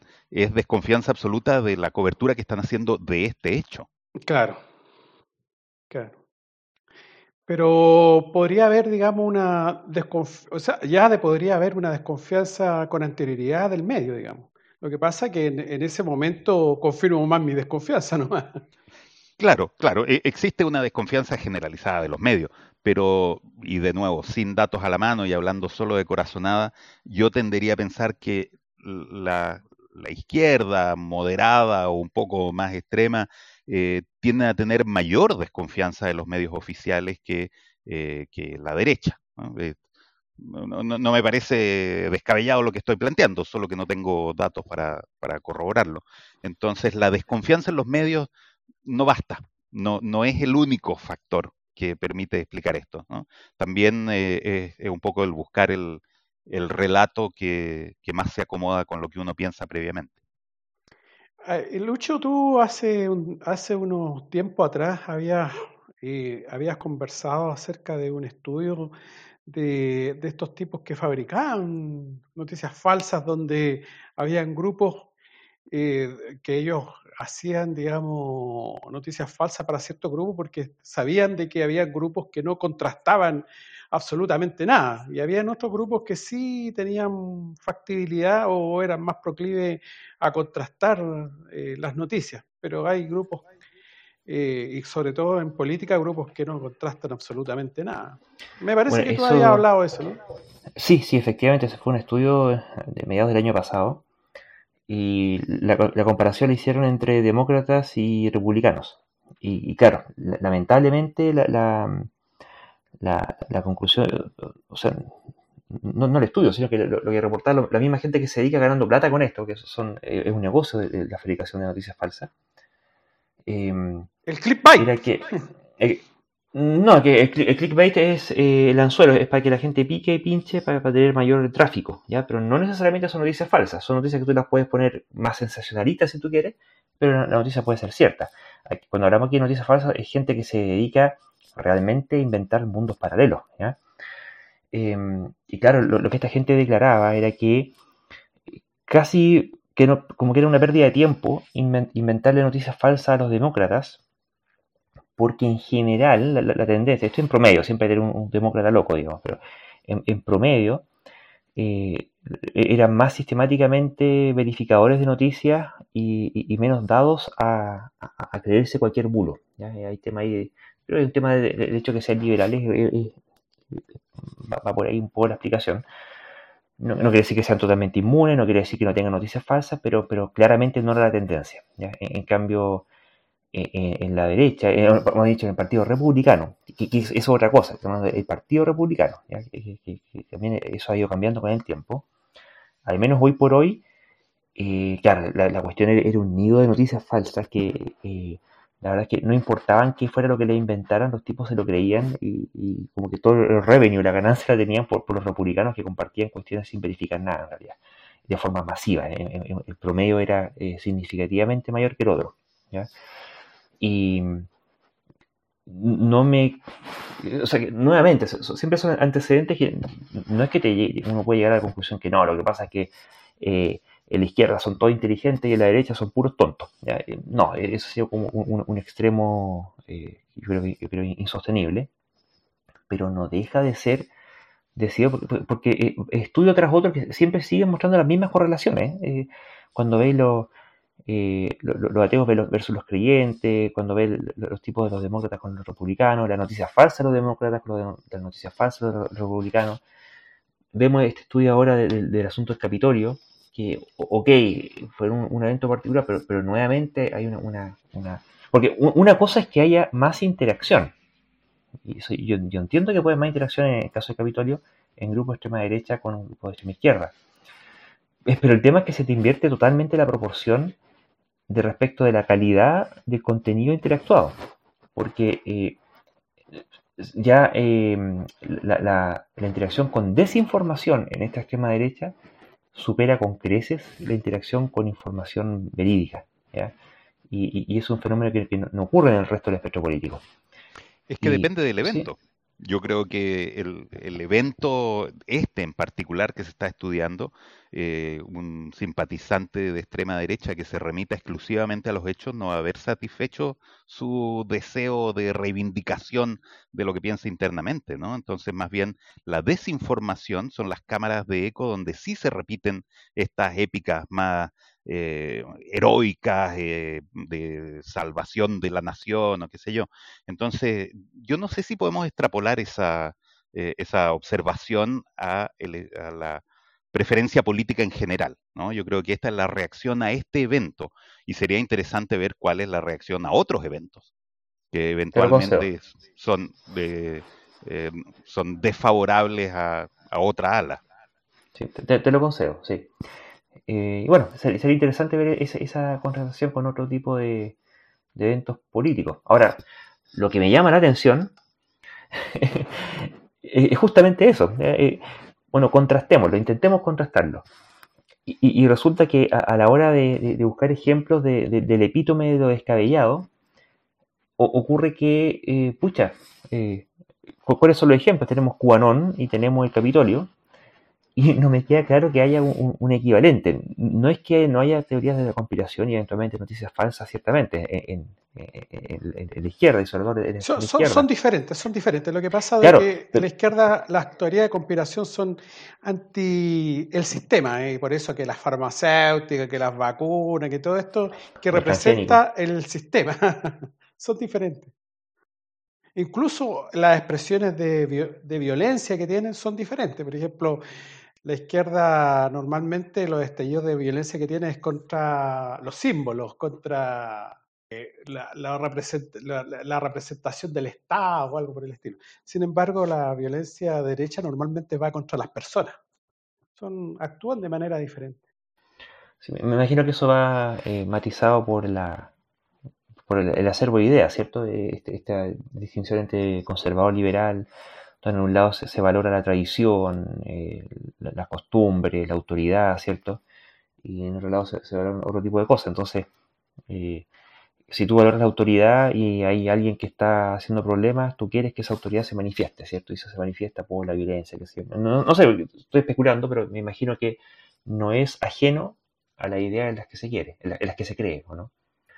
Y bueno, eh, tenemos un, tema, Daniel, a, propósito de, de, desinformación, que es todo este tema de, de, las maravillas que se habla de la de la marihuana, ¿cierto? Y cuál ha sido todo el incentivo que ha habido para cultivar la diestra y siniestra, que hay, como dos grandes corrientes, ¿cierto? Una es por el lado de, eh, de control de estupefacientes, de narcotráfico, de seguridad pública, que es un tema, y otro tema que se usa como, como justificación para lo otro, que, es el tema de las propiedades medicinales de la marihuana y, de todo el fomento que se puede hacer eh, para uso terapéutico. Eh, y, eso termina produciendo ciertas situaciones un tanto curiosas, ¿no? Sí, es una noticia curiosa que, me apareció. Eh, esto es del, eh, de Estados Unidos, nuevamente estamos volviendo al ejemplo de Estados Unidos, en el estado de Colorado, que el estado de Colorado es un estado que eh, legalizó la comercialización, el cultivo y el uso de marihuana hace un tiempo. Eh, y como resultado de eso, en Colorado entonces hay mucha producción de marihuana. Tanto así que el titular dice que las granjas legales de cannabis en Colorado eh, emiten más carbón que las minas de carbón del Estado. ¿Eh? Cosa que es un buen titular, encuentro yo, porque pone por un lado a, la cannabis que tiene todas estas virtudes medicinales y, todo este mm, uso recreacional tan buena onda eh, y pone por el otro lado a estos perversos mineros de carbón. Eh, bueno, resulta que el cultivo de marihuana, sobre todo en, un estado eh, que no necesariamente tiene las condiciones climáticas óptimas para el cultivo de marihuana, se tiene que hacer en gran parte bajo techo. En el artículo dicen también que por razones de seguridad, digamos, un campo abierto con cultivo de marihuana probablemente pasaría rápidamente a ser solo medio campo de cultivo de marihuana. Este, eh, y bueno, entonces, además de, tener que acondicionar eh, la temperatura y la, luz necesaria para que crezca las plantas, eh, requiere además un trabajo constante de riego y de, uso de, de otros insumos, no sé exactamente qué le pondrán. El resultado es que entonces la, el cultivo de marihuana en Colorado tiene emisiones de CO2 equivalentes, digamos, con todas estas actividades, que suman alrededor de 2.6 eh, megatoneladas al año. Eh, mientras que la minería del carbón en el mismo estado eh, emite 1.8 megatoneladas de CO2 equivalente. es, es impresionante, digamos, y es un llamado a recordar que eh, todas las actividades productivas humanas tienen algún costo eh, en energía y que normalmente deberíamos estar vigilando. Eh, dice que en, particular las emisiones que se generan por producir una onza de, cogollo, que son 30 gramos, ¿no? Una onza son más o menos 30 gramos, dependiendo de dónde se cultive en Estados Unidos, eh, es más o menos el mismo, la misma emisión de CO2 que quemar entre 7 y 16 galones de gasolina. Entonces, 30 gramos de cogollo cuesta, o en términos de CO2, eh, más o menos lo mismo que 7 a 16 galones de gasolina. Multiplicar por 5 para sacar litros, ¿no? Entre, entonces sería entre 35 y 40. Eh, no, perdón, más. En fin, hagan ustedes la, eh, la multiplicación. Yo a estas alturas me cuesta un poco. 80. 80, gracias.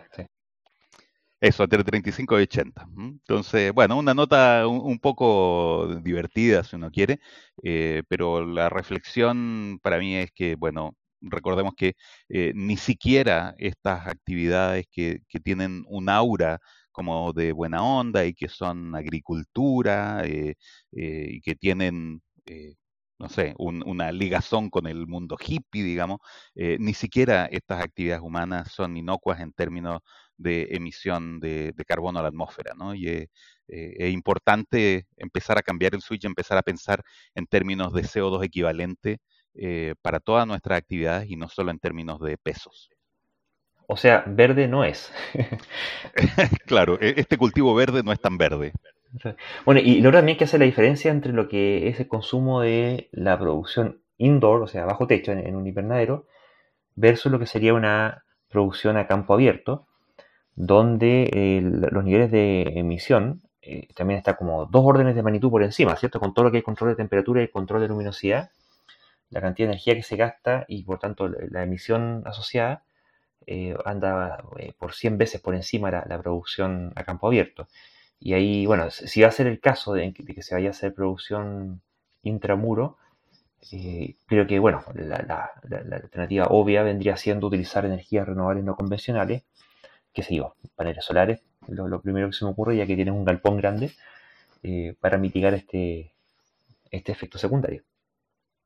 Bueno, si es que los paneles solares, no sé dónde lo harías, porque el construir paneles solares también tiene todos esos problemáticos, toda esa problemática de la contaminación. Como dice Daniel, cualquier actividad humana, en definitiva, la podemos transformar en este tipo de equivalente en emisiones de efecto invernadero y al final siempre vamos a salir para atrás. Bueno, pero eso le cuesta la salud a la, a la gente allá, pues, ¿eh? supuestamente más sano. Así es, bueno, siempre que comparar, bueno, como decía Daniel, ¿cierto? la, producción total y sumar la, la, emisión virtual, ¿cierto? Que, que es la producción de la, emisión debida a tus insumos, claro, y, la contaminación en general que puede producir. Bueno, a, propósito de esto y, de, de, este, de estos temitas numéricos, hay una noticia que salió hace el 2016, si no me recuerdo, que tiene que ver con el manejo de números en planillas Excel, de, números y de, nombres, porque estaban viendo que alrededor del 30% de los nombres de genes publicados, o, me ha dicho, el 30% de los estudios publicados respecto de genes tienen errores en sus nombres y el problema vendría siendo dado porque cuando procesan los datos utilizan Excel. Y al utilizar Excel, eh, Excel de Microsoft, ¿cierto? Esta eh, herramienta, esta aplicación de Office de, gestión de planillas de cálculo, tiene lo que se llama la, autoconversión de datos. Y hay algunos eh, genes, como la septina 2, que se abrevia SEPT2, y la, eh, bueno, en inglés la Membrane Associated Ring Finger, que, se abreviaría March 1, que Excel los, toma como fechas. Entonces, eh, Sept 2 lo transforma como a 12 de septiembre y el March 1 lo transforma en 1 de marzo. Y, otros valores, no sé, pues, que, lo transforma con, con, exponenciales o, ciertas sucesiones de, em, de, números que, que si la, la 231009E13 lo transforma a, números de puntos flotantes, en decimales, ¿cierto? 2.31, E más 13, qué sé yo. Y, así eh, produce, em, introduce eh, adulteraciones eh, no maliciosas, por cierto, accidentales, pero, pero que, dañan la integridad de, los datos obtenidos. Y esto seguido ocurriendo, ¿ya? Lamentablemente, hasta donde entiendo en Excel eso no se puede deshabilitar. Eh, en, otras aplicaciones como OpenOffice, al menos uno tiene cierto control al momento de importar datos. Tú puedes decir si quieres o no quieres hacer esa autoconversión. Y fue tan, tanto problema que eh, para evitar que esto siguiera ocurriendo, los usuarios, o sea, los, científicos que trabajaban con, Excel, tenían que ser preocupados. Hay, hay, ciertas formas que se puede evitar el asunto, con comillas, qué sé yo. Y mm, tenía que haberlo hecho sistemáticamente, pero bueno, eso, eso costaba eh, introducirlo como práctica regular. Ciertamente cambiar el comportamiento de Excel por Excel, Excel es el software, de hecho el otro un estudio, el, lenguaje de programación de Excel, sus funciones y sus cosas, es por lejos, por lejos, por lejos, dado su simpleza, el lenguaje de programación más utilizado en el mundo. Entonces, cambiar el comportamiento de Excel y hacer una opción catastrófica para todos los usuarios Piensa que hay montones de sistemas automáticos que dependen de esto, hay, hay hartos detalles ahí finos. y mm, que al final Excel no iba a cambiar. Así que al final, lo, que tuvieron que hacer los, científicos fue eh, cambiarle directamente el nombre a los genes, por, nombres que no, no, fueran a producir algún problema de autoconversión de, datos en, en, Excel. Y bueno, problemas como estos han, seguido ocurriendo y salió un estudio en noviembre de 2020 que, eh, bueno, eh, ha, costado vidas. Porque ocurre que en Inglaterra, estimaron que hay al menos, o hubo al menos a esa fecha, por lo menos 1.500 personas muertas debido a, debido a problemas en la trazabilidad, la trazabilidad reversa de, los, casos de contagio por coronavirus. Porque eh, en alguna etapa del proceso usaban eh, planillas que las guardaban en formato antiguo, si ustedes recuerdan, del Office 97, que eso tenía eh, la limitante de soportar 65.000 y fracción eh, filas de datos y un poco más de un centenar de columnas de datos. Eh, y eso, bueno, ya en las versiones más modernas ese límite creció mucho, ya varios millones. Entonces ocurría que estaban haciendo la, trazabilidad de alrededor de 125.000 personas, de, posibles infectados, y ese listado de datos quedaba truncado a 65.000, o sea, más o menos la mitad, porque guardaban la información en el formato antiguo. Y, eso significó que el resto se, cortaba y se perdía de la tabla. Y, por lo tanto no se le hacía trazabilidad porque lisa llanamente desaparecían del sistema. Así que no, sé qué, les parece la, situación, digo, que es trágico. Sí, tragicómico, ¿no? Porque además yo creo que todos tenemos historias con, con Excel.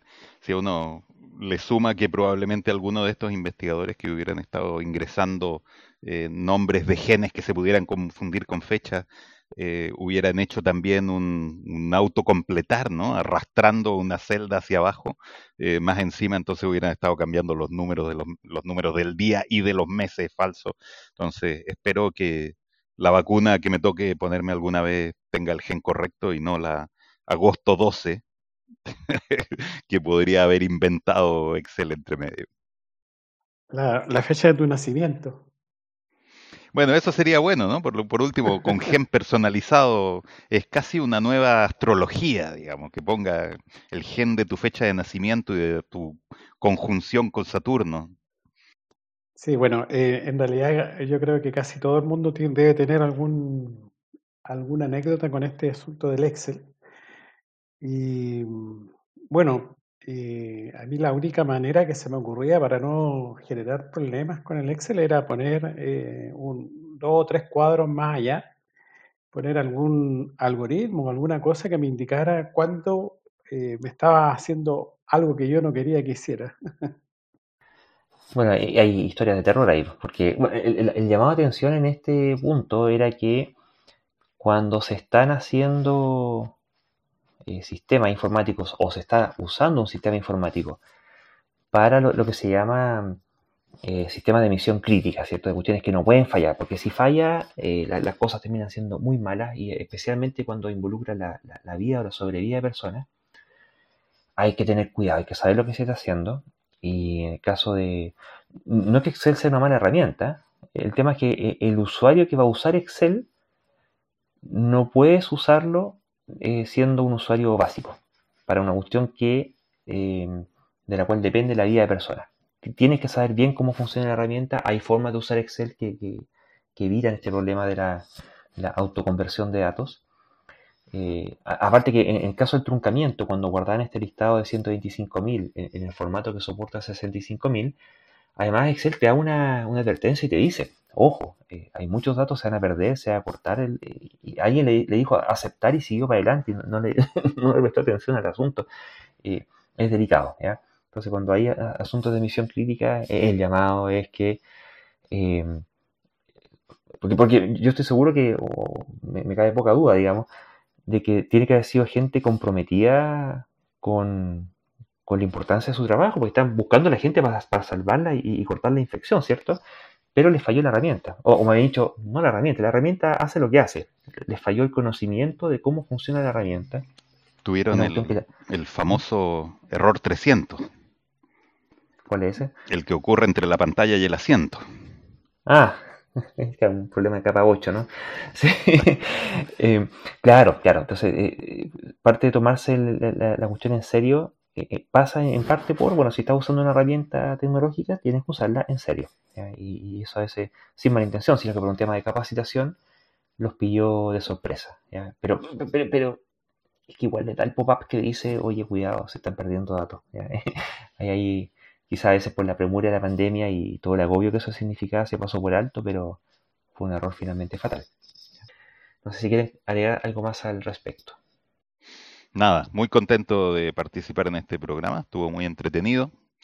Muy buena conversa, como normalmente es en este podcast, así que les agradezco de nuevo la oportunidad de estar acá. Eh, y saludo a los auditores que puedan estar escuchando este programa. De igual manera, y sobre todo si tuvieron la paciencia de llegar hasta, este, punto. ¿ah? Muchas gracias a nuestros editores y hasta otra oportunidad. La estadística dice que a veces que la gente, buena parte, tiene la paciencia. Así que les agradecemos la paciencia. y efectivamente, les dejamos invitados e invitadas al próximo episodio.